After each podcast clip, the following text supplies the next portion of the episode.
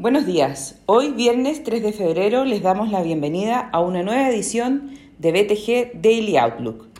El tipo de cambio abre en 783.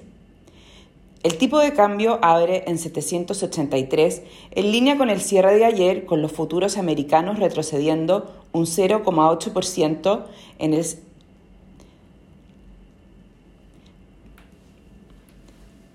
El tipo de cambio abre en 783 en línea con el cierre de ayer, con los futuros americanos retrocediendo un 0,8% en el S&P 500 y 1,6% en el Nasdaq, ante excepción de... El tipo de cambio abre en 700... El tipo de cambio abre en 783 en línea con el cierre de ayer, con los futuros americanos retrocediendo un 0,8% en el S&P 500 y un 1,6% en el Nasdaq, ante decepcionantes resultados de acciones tecnológicas en Estados Unidos, que frenaron el optimismo de los días previos. Europa cae un 0,45%, mientras que Asia cerró mixto con el Nikkei, cayendo un 0,39% y el Hang Seng un 0,95%.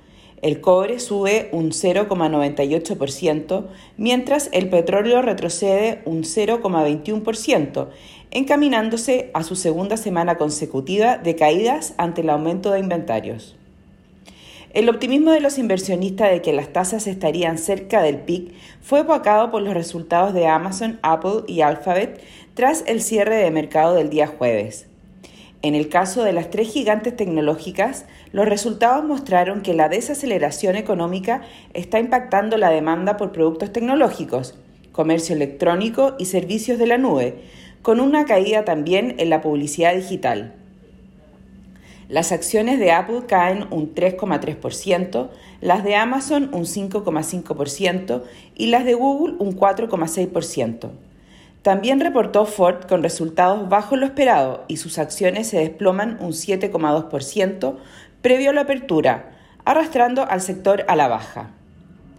Hoy tendremos el reporte mensual de empleo en Estados Unidos a las 10.30, en donde se espera que las nuevas contrataciones se hayan reducido en enero desde 223.000 hasta 190.000, aunque podría no ser suficiente para la Fed.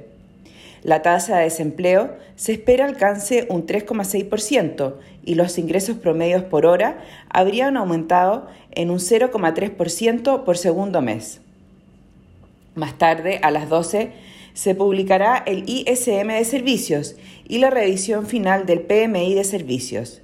El PPI de la eurozona avanzó un 1,1% en diciembre, muy por sobre lo esperado por el mercado que anticipaba una caída de 0,4%. Técnicos.